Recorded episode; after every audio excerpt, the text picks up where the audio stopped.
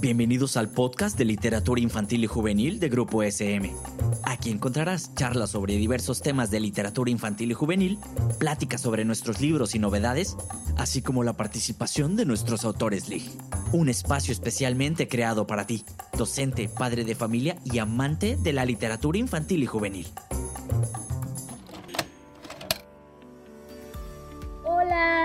Yo soy Abril G. Carrera y les saludo nuevamente desde el podcast de literatura infantil y juvenil de Grupo SM México. Estoy emocionada porque hoy vamos a hablar de piratas y robots, ya que la nueva novela de Alberto Chimal aborda estos dos temas fascinantes. Las aventuras del capitán sin nombre es la historia de un joven genio de 14 años que decide crear una tripulación de 7 robots para emprender su vida como pirata. Pronto centrará su atención en capturar al temible tiburón de los siete mares y la remorita que siempre lo acompaña. Las ilustraciones de este libro corren a cargo de Beatriz Castro, que es una maravillosa ilustradora de España, y antes de meternos de lleno en la conversación con Alberto, se los quiero presentar.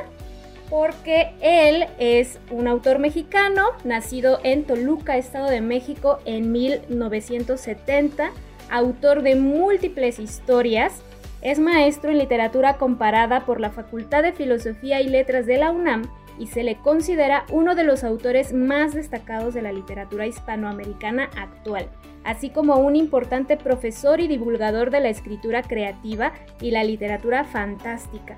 Su actividad puede verse en proyectos realizados en diversas plataformas de Internet y en los sitios www.lashistorias.com.mx y www.youtube.com diagonal Alberto y Raquel MX, donde realiza transmisiones semanales sobre libros y literatura con su esposa, la escritora Raquel Castro.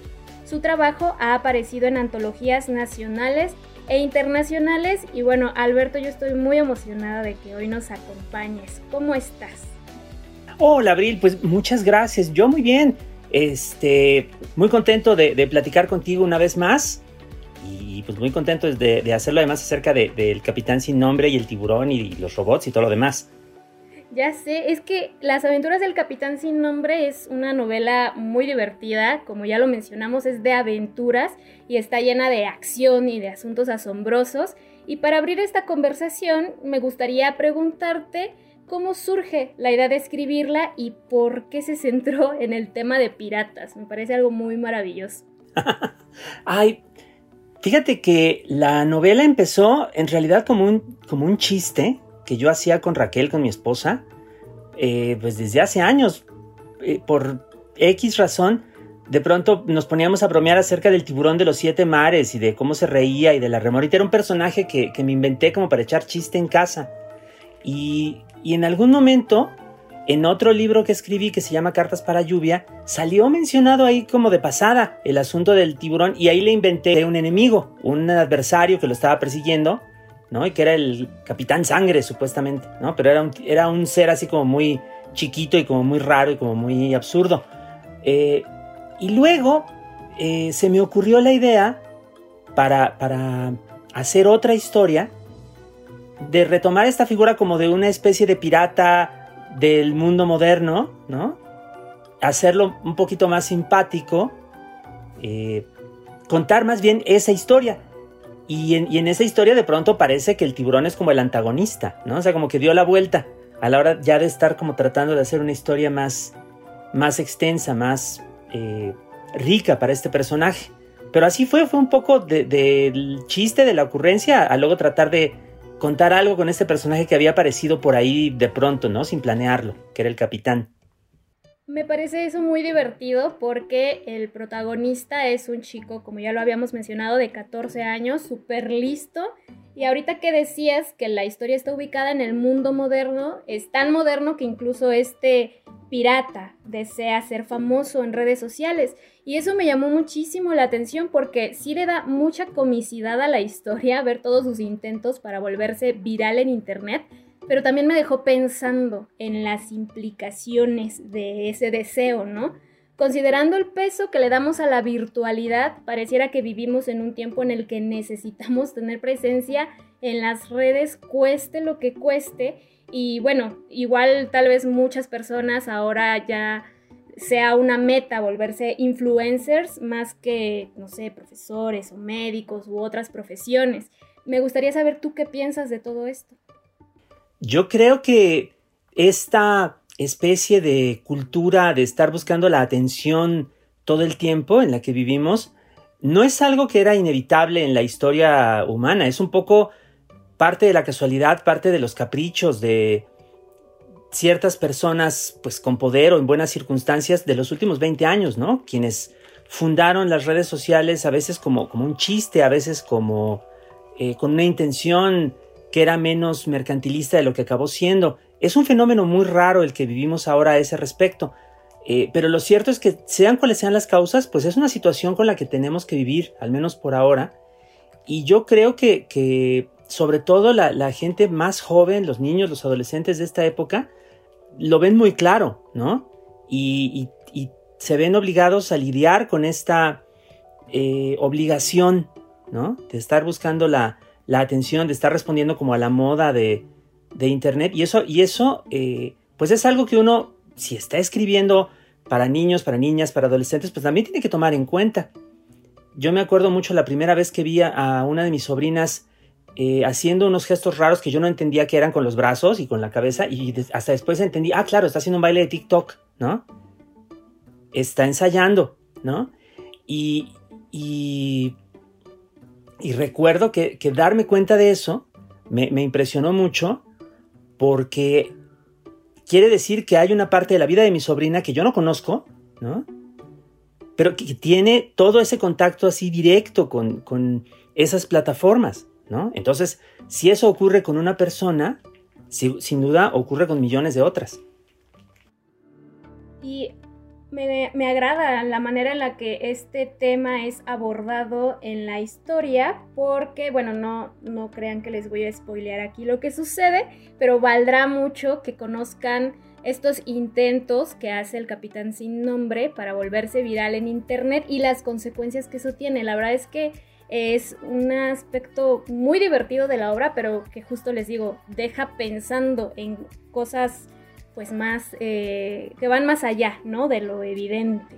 Y también eh, sobre la misma línea que de tecnología y todo esto, otro elemento fascinante de esta historia son sin duda los siete robots que acompañan a este capitán sin nombre y que además fueron hechos por él mismo.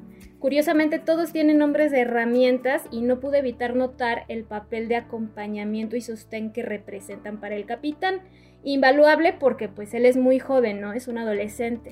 Entonces, ¿qué opinas, Alberto, de los avances tecnológicos como fuente de consuelo y escucha?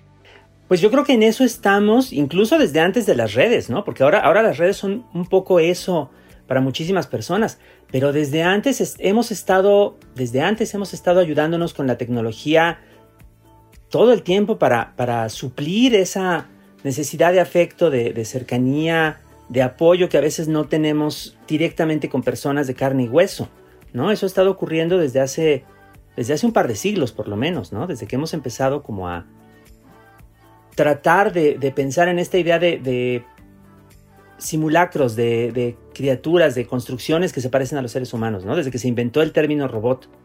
Y, en este caso, yo pensaba que la tripulación del capitán tenía que ser eh, algo muy, muy inusitado, muy extraño. Y la verdad lo primero que se me ocurrió fue eso, que fueran robots.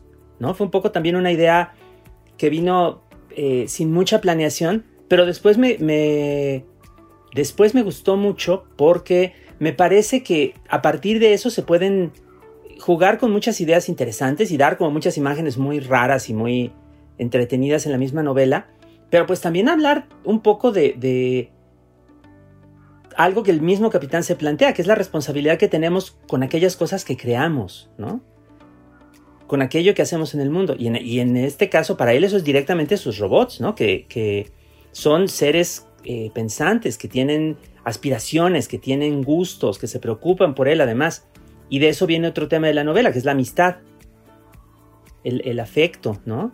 Este, hay ahí, tú ya lo viste, momentos en los cuales se pone a prueba ese afecto que, puede ser igual de auténtico eh, entre dos seres humanos que entre un ser humano y una inteligencia artificial, al menos en, este mundo, ¿no? Pero, pero lo importante es como ese, como ese afecto que se empieza a ver entre los personajes.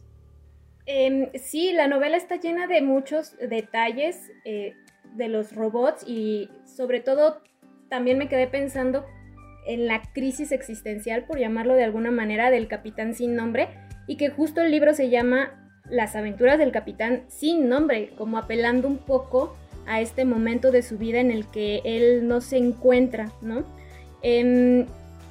Em, me, me, pregunto si alguna vez tú pasaste por esta experiencia de no encontrarte y sobre la misma línea, si alguna vez pensaste en utilizar otro nombre para afirmar tus historias. Ay, ay, ay. Fíjate que sí pasé por eso y más de una vez. Cuando era chico, cuando era adolescente, yo creo que casi todo el mundo pasa por eso, por, por alguna etapa en la cual se pregunta por las cosas que quiere hacer o que quiere ser en su vida, ¿no? Aquellas que están a su alcance, aquellas que a lo mejor no lo están, ¿no? Y entonces uno pues va como tratando de navegar a través de esa, de esa etapa, pues también como se puede, ¿no?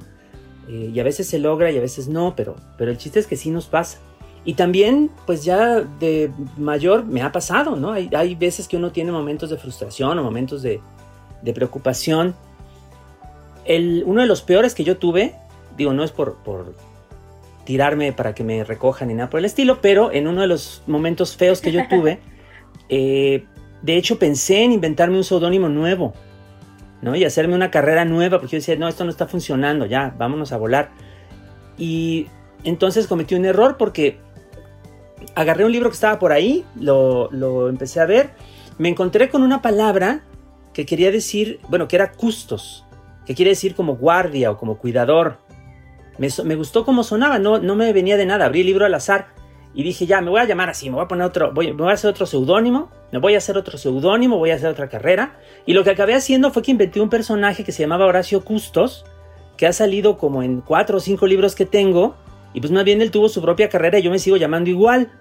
Ay, qué divertido, porque estoy segura que estas preguntas existenciales como de quién soy, a qué me voy a dedicar, cómo debo hacer las cosas, pues nos atacan a todos y es sin duda un tema fundamental en esta historia que estoy segurísima que le puede llamar mucho la atención a las personas que, que nos escuchan.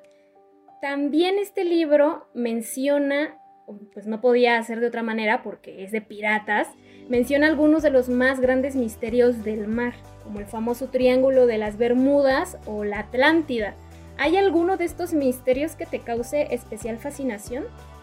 Fíjate que de chico pasaban películas en la televisión y en los cines también, donde hablaban del Triángulo de las Bermudas como un lugar donde sucedían acontecimientos horribles y a mí me daban mucho miedo esas películas. Películas mexicanas, así como, como yo creo que hechas con muy bajo presupuesto, pero entonces salían como, como todos los clichés de las películas de horror, o sea, la muñeca maldita y la posesión demoníaca y todo eso en el Triángulo de las Bermudas, y a mí me espantaba mucho. Y, ahora, fíjate, me, llaman mucho la atención también, eh, además de estos casos como esotéricos o misteriosos, me gustan casos como por ejemplo el de un par de barcos que, que sí existieron, que se llaman el Erebus y el Terror. Pésimos nombres en mi opinión. Este, sobre todo el segundo, que se fueron en una expedición al, al Ártico en el siglo XIX, que nunca se les volvió a ver que nunca se supo qué ocurrió con la tripulación y apenas hasta este siglo, hasta este siglo XXI, se descubrió los dos barcos hundidos a cientos de kilómetros de donde se les había visto por última vez. Eh, lo último que se supo de, de estas tripulaciones, que eran ingleses, fue que se habían quedado como varados en el hielo polar durante un invierno. Y ahí se quedó la cosa, o sea, realmente no sabemos qué pasó. Y es muy intrigante que durante casi 200 años esos barcos estuvieron perdidos, que ahorita ya se murió toda la gente de todas las familias, de todos los capitanes y tripulantes y demás que estaban ahí implicados, y apenas ahorita nos estamos enterando medio de qué podría haberles pasado. Wow, ese misterio no lo conocía y ahora que lo mencionas sí suena muy fascinante y es algo que me gustó mucho de la historia, como la mención de todos estos elementos misteriosos del mar que sí te invitan a, a investigar más y a adentrarte, ¿no? Como en el mundo marítimo. También quería preguntarte, porque es un libro de piratas finalmente, a lo mejor piratas modernos, hay muchas referencias a otras historias de piratas y quisiera saber como qué, qué, qué ha significado para ti la historia de los piratas en tu vida como lector. Ay, es que yo esas historias de piratas, de marinos, de exploradores, yo las leía de chico con un gusto enorme. Las tenía algunas en libros, las tenía otras como en adaptaciones de cómics, pero yo mucho de lo que leí en la infancia fue de eso, ¿no? O sea, la isla del tesoro, el tigre de la Malasia, el corsario negro, eh, que tenía un hermano que se llamaba el corsario rojo, que además tenía otro hermano que se llamaba el corsario verde, eso es cierto. Bueno, en la novela es cierto, ¿no? Ya no les faltaba el amarillo y el azul y ya tenían ahí como, ¿no? Para hacer una boy band o algo por el estilo. Este... a mí me divertía mucho todo eso y, y es este como un mundo pues que ya es muy remoto para, para nosotros en esta época, pero por lo mismo es muy atrayente, ¿no? Eh, y, es, y es un mundo tan grande, o sea, es el de esas historias que fueron como las que hicieron las delicias de gente durante muchísimos siglos en todo el, pues en todo el mundo, en realidad, ¿no? Eh, ahora, ahora quien vea, por ejemplo, las películas de Piratas del Caribe, pues le parecerán muy espectaculares y sí lo son, pero hay, pero hay tanto material atrás, hay tanta, tantos libros, tanta tradición atrás, que es algo riquísimo, inagotable en, realidad, y ahí se encuentra uno toda clase de aventuras bien interesantes, pues que luego uno puede también retomar y, adaptar para, nuestro tiempo, que es un poco lo que estaba yo tratando de hacer ahí. Quería yo hacerle un homenaje a esas historias con las que me había divertido tanto. Y, y, yo creo que lo cumples, porque como lectora puedo decir que fue un libro muy divertido y emocionante por todo lo que vive nuestro capitán sin nombre. Y también quería preguntarte qué fue, es que toda la historia es divertida, tiene muchos elementos eh, divertidos como todos los viajes, los lugares que visitan, el, carácter de los robots, em, los mismos eh, dramas de nuestro protagonista. Entonces, que, como autor, ¿qué fue para ti una de las cosas más divertidas de escribir en, esta historia? Me divertí mucho inventando las personalidades de los diferentes robots, porque está la que le, la que le gusta eh, leer, la que le gusta bailar, está el que le gusta este, la música, está el que es muy tímido, está el que es muy extrovertido, entonces yo me divertí mucho haciendo los robots. Me divertí mucho también encontrando como todos los lugares que podía el capitán visitar, eh, porque algunos digamos que ya los conocía de antes, entonces ya nomás los mencioné, ¿no? O sea, va a Sinaloa, va a Portugal. Pero, por ejemplo, eh, me encontré investigando con algunos lugares bien interesantes del mundo, como por ejemplo ese lugar que se llama el Punto Nemo, que es el lugar más distante del mar en, en todo el planeta, o sea, el, lugar del, del Océano Pacífico, donde uno está más lejos que en ningún otro lado de la Tierra, de cualquiera de los continentes. Y es una, y es una cosa así como, como rarísima y totalmente real. Es como estar en el espacio interestelar, no más que en la Tierra, ¿no? Wow. Este. Ese tipo de cosas me gustó mucho descubrirlas, me gustó mucho poder ponerlas. Ay, y además, ¿sabes qué? Hay como un montón de detallitos que ahorita no puedo decir porque se. porque spoilers, ¿verdad? Este. Pero todos esos detalles así chiquitos, o sea, ¿cuál es la música favorita de este robot? Eh, ¿no? Por ejemplo, que eso, que eso es importante, tú lo sabes. O qué personaje aparece de pronto en el último instante eh, en una situación de riesgo, ¿no? Haciendo su aterrizaje de superhéroe. Y todas esas cosas, todos esos detalles chiquitos, los chistes, todo eso, no sabes cómo me divertí haciéndolo. Yo creo que este es uno de los libros que más me he divertido haciéndolo. Y me da mucho gusto que me digas por eso que, que es divertido también. Yo creo que eso era sobre todo, que fuera divertido. Sí, muy necesario el humor en estos tiempos, sobre todo ahora que venimos saliendo de una temporada súper crítica, ¿no? Con la pandemia y todo, todos esos temas relacionados. La verdad es que disfruté mucho el libro, reí bastante y, si eso pasó conmigo, estoy segura de que puede pasar con más lectores.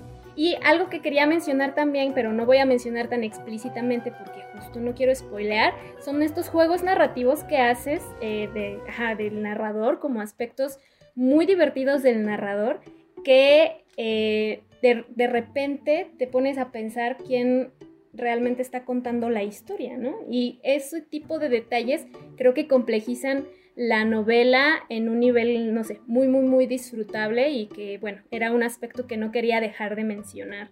Entonces, Alberto, de verdad me ha emocionado mucho platicar contigo sobre esta novela. Para quienes nos escuchan, si les gustan las aventuras, los robots o si se sienten un poco perdidos en este momento de su vida, les recomiendo mucho que lean esta historia porque pasarán un rato más que agradable y además también es una historia que nos invita a pensar en eso de encontrarse a uno mismo y cuidar de los demás. Em, Alberto, no sé si tú quieras agregar algo más para cerrar esta conversación. Ay, pues eh, para cualquier persona que nos escuche, pues también invitarlas a que se asomen a, las aventuras del capitán sin nombre. Yo creo que nada más porque hay personajes así de, variados y hay situaciones tan, tan raras y tan absurdas en ocasiones. Y porque hay momentos igual de, angustia, pero momentos también de mucho humor y de muchos tropezones. Yo creo que algo, algo podrán encontrar que les guste.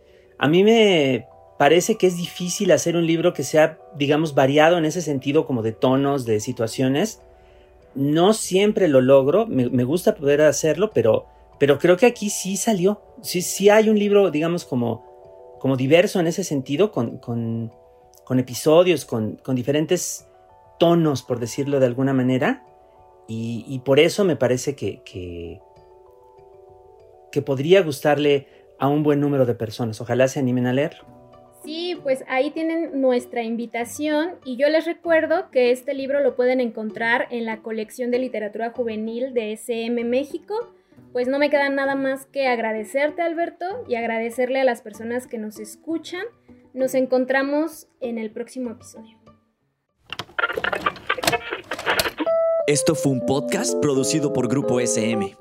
No olvides suscribirte al programa para que no te pierdas ninguno de los episodios. Síguenos en nuestras redes sociales y nos vemos en la siguiente ocasión.